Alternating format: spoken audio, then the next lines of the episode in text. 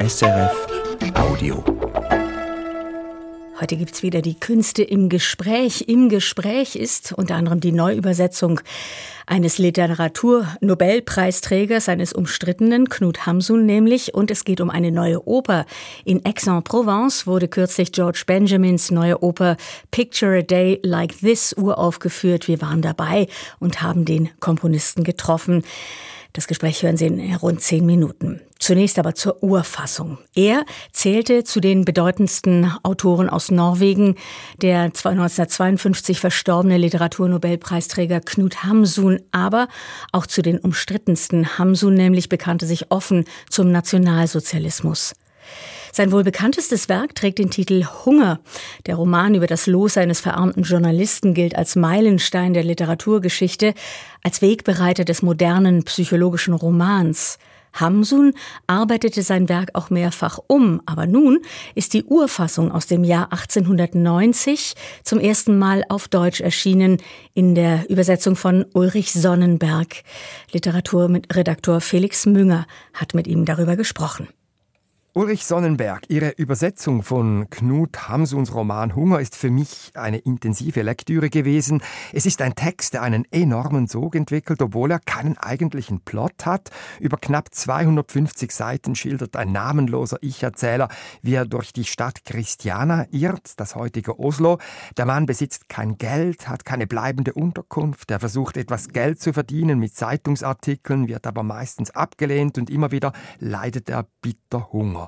Ich habe beim Lesen oft regelrecht den Atem angehalten. Was war Ihr Erlebnis beim Übersetzen?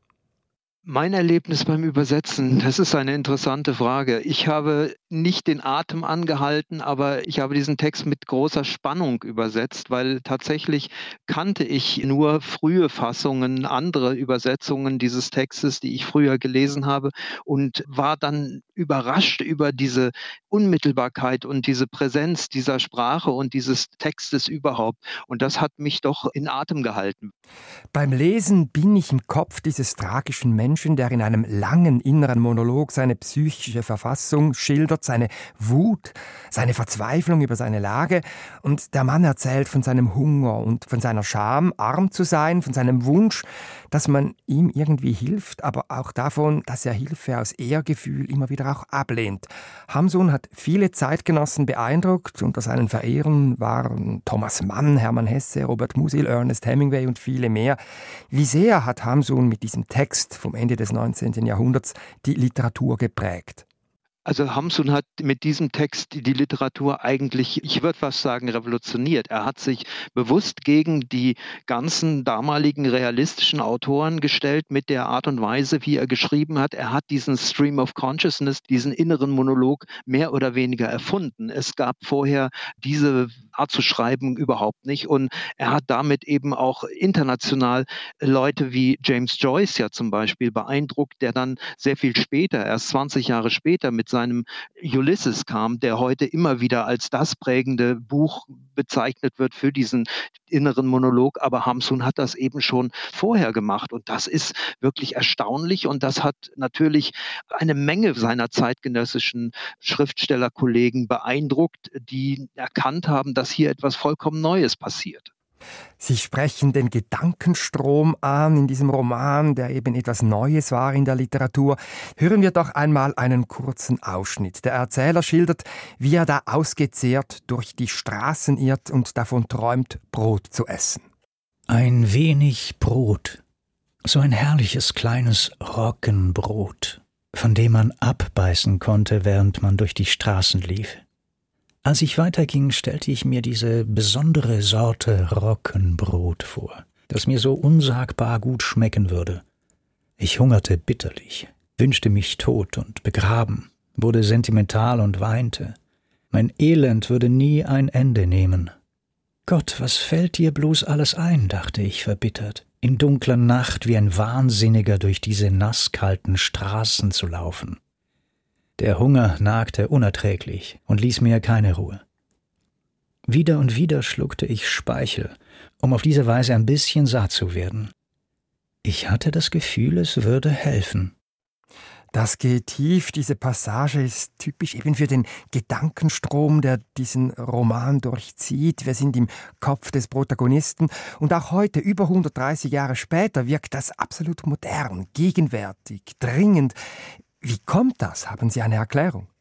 Ich glaube, das hat viel mit diesem ja, persönlichen Erlebnis zu tun, denn Hamsun schreibt im Grunde genommen fast ein autofiktionales Buch damit. Er hat diese Zeit in Christiania, also dem heutigen Oslo, tatsächlich als junger Journalist so erlebt. Er hat diese Hungerzeit am eigenen Leib erlebt und ist deshalb sogar von seinem Schiff nicht heruntergekommen, als dieses Schiff in Christiania anlegte, als er aus Amerika zurückkam und auf dem Weg nach Kopenhagen war, legte das Schiff in Oslo in Christiania an und Hamsun weigerte sich, das Schiff zu verlassen, eben weil er diese persönlichen Erfahrungen in der Stadt gemacht hatte, um dann noch in der Nacht, in der das Schiff nach Kopenhagen weiterfuhr, den berühmten ersten Satz zu schreiben dieses Buches, der also quasi, ja, wenn man so will, ikonisch ist. Es war zu einer Zeit, als ich hungrig in Christiania umherging, dieser sonderbaren Stadt, die niemand verlässt, bevor er von ihr gezeichnet worden ist.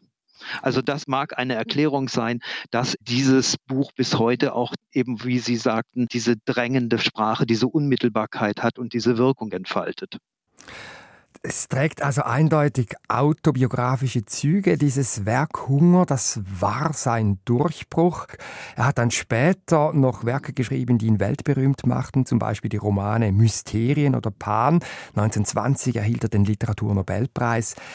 In meiner Wahrnehmung ist er dennoch weit weniger bekannt als beispielsweise der norwegische Dramatiker Henrik Ibsen, der den Nobelpreis nicht bekam. Björnstjerne Björnson erhielt ihn noch 1903 als Norweger. Wo steht denn dieser Hamsun heute in der Wahrnehmung in Norwegen? Also in Norwegen war Hamsun nach dem Krieg erstmal eine persona non grata. Verständlicherweise, denn an seiner Nazi-Begeisterung wollten die Norweger erst zunächst mal nichts mit ihm zu tun haben. Heute ist das sicherlich anders. Das hat sich ein wenig alles relativiert und Hamsun wird heute politisch zwar immer noch als unmöglich angesehen, aber doch seine literarische Leistung wird inzwischen längst wieder anerkannt. Über Hamsuns Verehrung des Nationalsozialismus sprechen wir gleich noch. Ich möchte noch auf einen anderen Aspekt kurz kommen. Hamsun hat seinen Hungerroman mehrfach überarbeitet und Sie stützen sich nun bei Ihrer Übersetzung ins Deutsche auf den Urtext von 1890. In späteren Versionen, das weisen Sie auch aus, fehlen Stellen, also zum Beispiel diese, wo der Ich-Erzähler zu einer eigentlichen Tirade gegen Gott ansetzt. Also er wettert gegen Gott, weil der eben sein Leiden zulässt. Lass dir sagen, du heiliger Baal des Himmels, dich gibt es nicht. Aber wenn es dich gäbe, dann würde ich dich dermaßen verfluchen, dass das Höllenfeuer deinen Himmel erzittern ließe. Lass dir sagen, ich habe dir meine Dienste angeboten, und du hast sie abgewiesen. Lass dir sagen, ich will von dieser Stunde an all deinen Werken und deinem ganzen Wesen entsagen. Ich will meine Gedanken verfluchen, sollte ich noch einmal an dich denken, und mir die Lippen abreißen, wenn sie noch einmal deinen Namen nennen. Wenn es dich gibt, sage ich dir, als das letzte Wort im Leben und im Tod. Lebe wohl, für immer und ewig. Also das ist Gotteslästerung pur und daran fällt eben so dieser Bibelsound auf, den Hamsung offenbar beherrscht, also so dieses Lass dir sagen.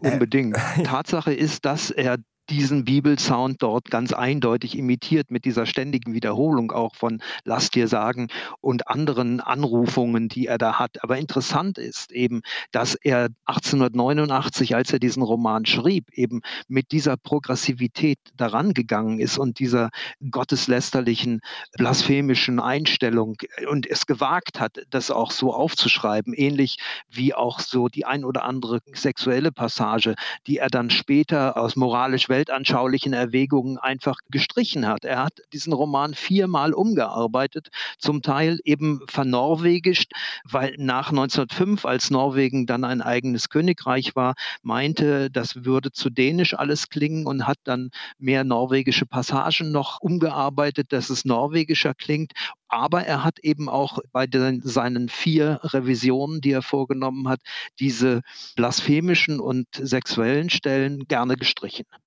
Und ich nehme an, das hatte schon auch mit seiner politischen Entwicklung zu tun, die ja eine bedenkliche, ja, die nahm ja eine bedenkliche Kurve. Mehr und mehr nahm er so reaktionäre und nationalchauvinistische Meinungen an und er bekannte sich dann in den 1930er Jahren offen zum Nationalsozialismus und er, ein Beispiel, da erschenkte Hitlers Propagandaminister Josef Goebbels die Nobelpreismedaille. Man muss sich das mal vorstellen.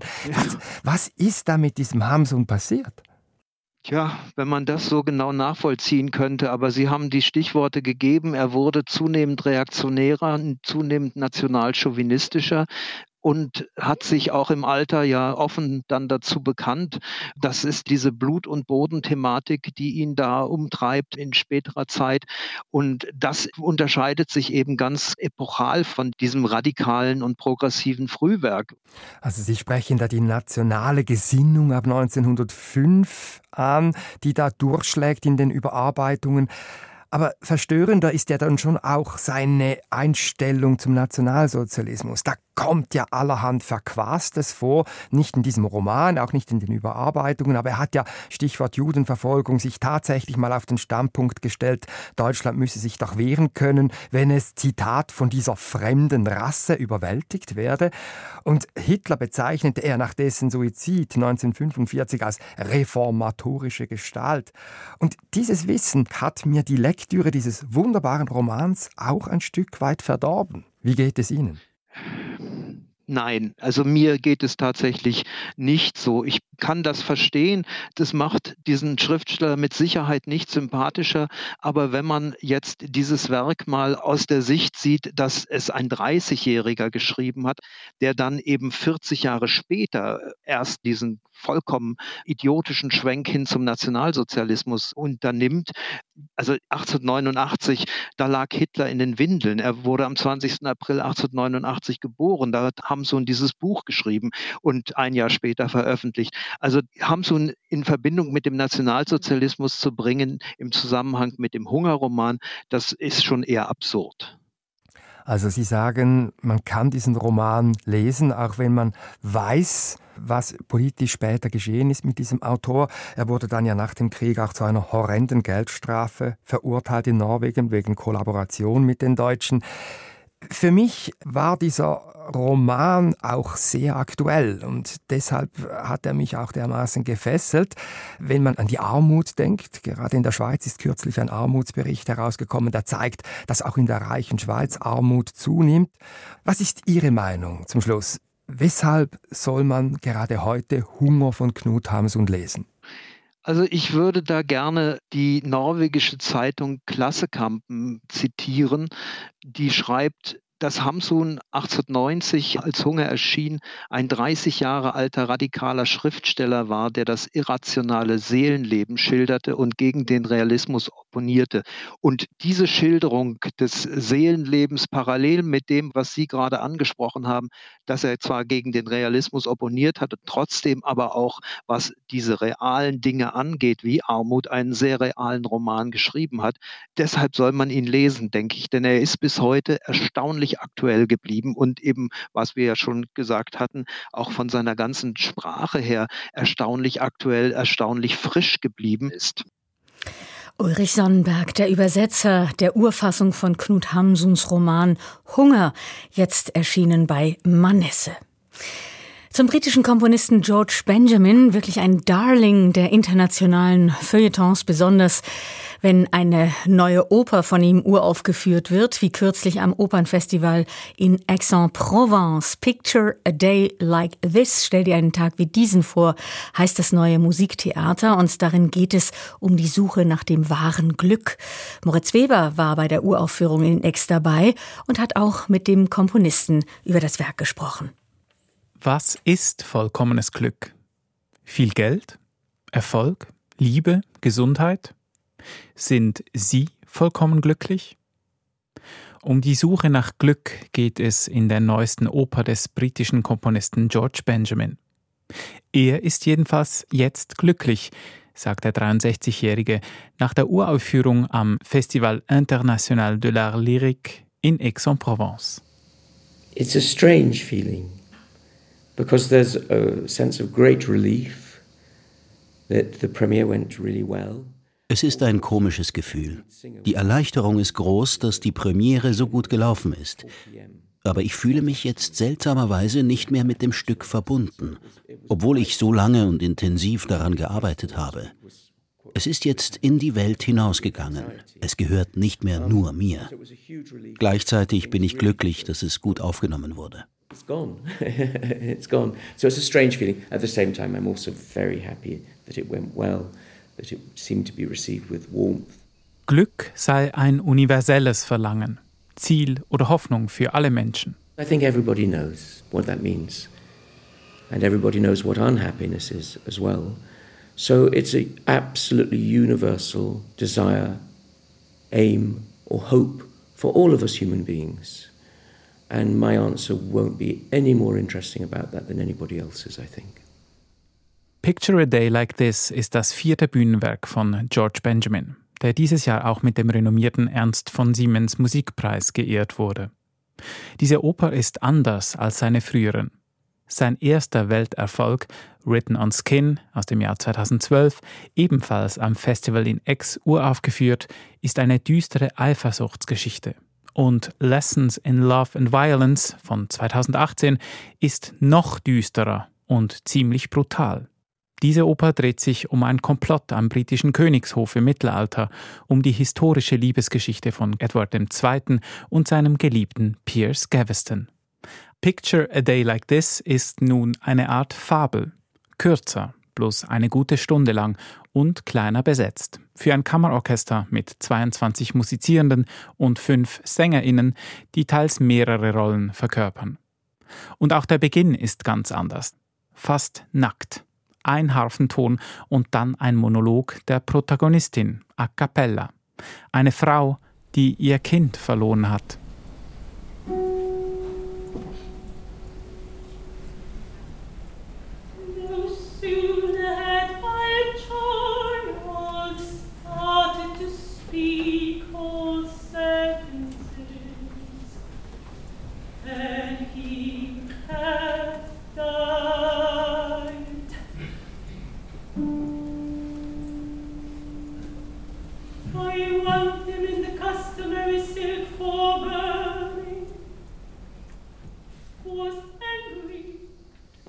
To now, my operas have launched into forte, very active beginning, no overture, straight in, in the middle of the drama. Meine bisherigen Opern beginnen im Forte, sehr aktiv, keine Ouvertüre, mitten rein ins Geschehen.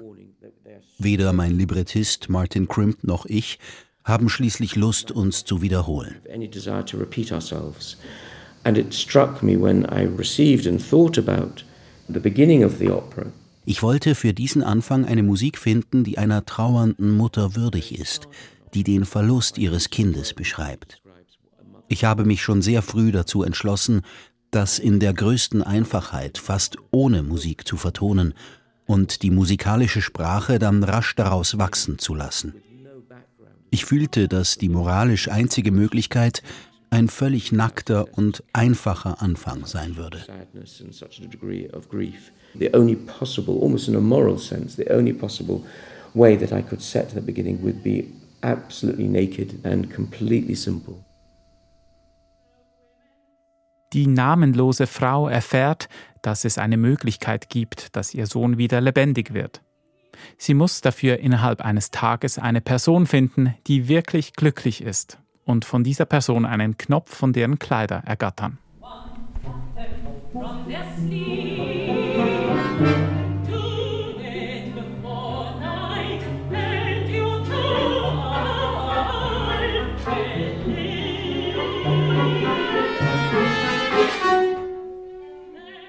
Sie macht sich also auf die Suche und trifft nacheinander auf fünf Menschen, die glücklich zu sein scheinen. George Benjamin hat auch hier wieder mit seinem einzigen Librettisten, mit dem Dramatiker Martin Crimp, zusammengearbeitet. Die beiden sind seit Jahren ein kongeniales und eingespieltes Team. Diese Geschichte nimmt Elemente alter Mythen auf und sie ähnelt in ihrer Form der Geschichte von Alice im Wunderland und der des kleinen Prinzen, der von Planet zu Planet reist und auf unterschiedliche Charaktere trifft. Zuerst begegnet sie einem frisch verliebten Paar, Sind diese Liebenden überglücklich? Nein, wie sich bald herausstellt, dieses vermeintliche Glück ist eine Illusion und hat Risse.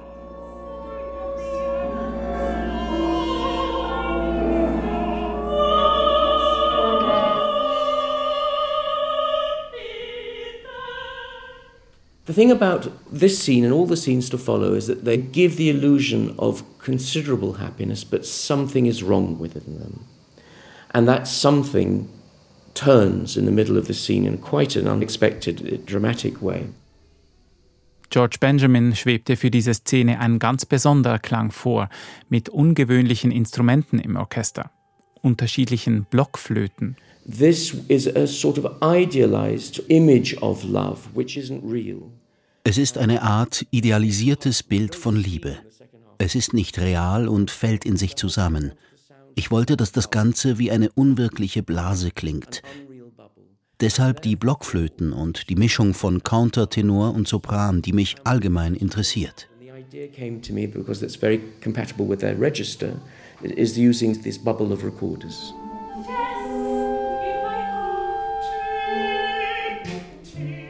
I wanted something that would, in its gentle way, be shocking and surprising to the ear. Plus, we're on the first encounter of the quest and therefore it needed something special and unusual. I sleep with you. I also sleep with Anne and Clara and Michelle. Die Klangwelt dieser ersten Station ist tatsächlich ungewöhnlich und überrascht. Da bahnt sich etwas an. Die beiden Liebenden sind sich nämlich über die Form ihrer Beziehung nicht einig. Er will eine offene Beziehung, also auch mit anderen Frauen, mit anderen Männern und mit Menschen dazwischen Sex haben. Seine Geliebte ist empört.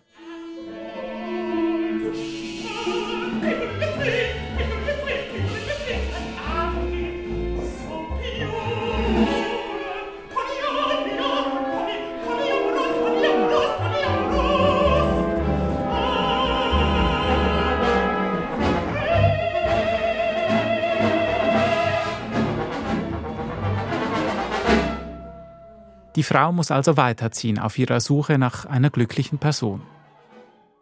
Sie trifft auf einen Kunsthandwerker, der sagt, er sei extrem glücklich. Er ist es aber auch nicht. Beruflich wegrationalisiert ist er in die Sucht abgerutscht.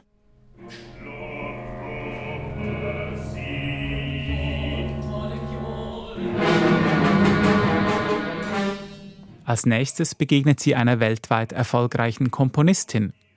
Ein Selbstporträt von George Benjamin? Nein, sagt er. Well, I am a composer, so I can understand what this composer was going through, but it's not a self portrait.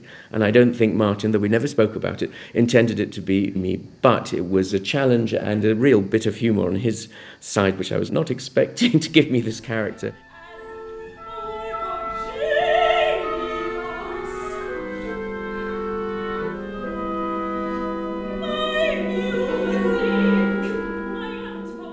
Jede der Szenen hat ihre eigene Klangfarbe und eine andere musikalische Struktur.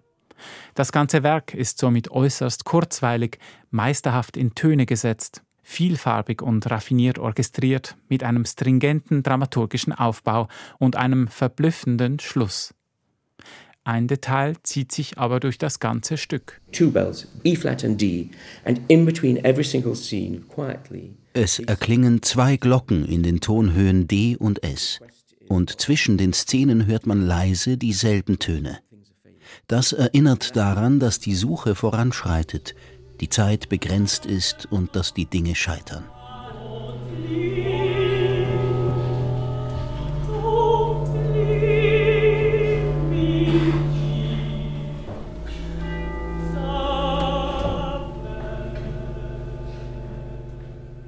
Am Schluss stellt die Frau ernüchtert fest, dass sie innerhalb dieses einen Tages keine vollkommen glückliche Person gefunden hat.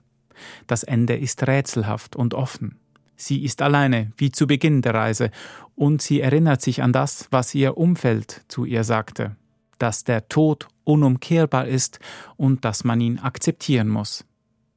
War es also nur eine Suche in Gedanken? Ein Verarbeitungsprozess? Well, she's left alone as she was at the beginning. And she quotes what the women who sent her on this quest say to her that death is part of life. You have to accept it. There's no way turning it away. But she has a button in her hand. And she says, I smiled at them. And that word smile is very important in my music and in the context because something has happened. Aber sie entdeckt in ihrer Hand einen schimmernden Knopf und lächelt. Ein Zeichen der Hoffnung? That's for you to decide, but some virtual miracle has happened. George Benjamin will keine konkrete Antwort geben. Alle können selbst interpretieren und sich eigene Gedanken machen. In der Musik gibt er aber einen Hinweis. I use offstage bells. Die beiden Glocken erklingen auch am Schluss, hinter der Bühne. Aber sie spielen nicht mehr D und S, sondern C und E, also eine große Terz.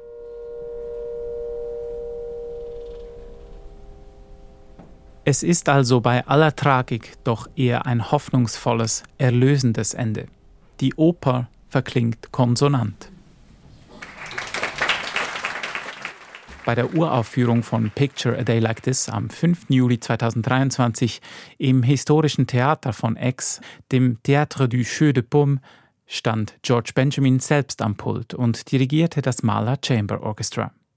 In der Hauptrolle der Frau, die während des ganzen Stücks auf der Bühne steht, die französische Mezzosopranistin Marianne Crebassa.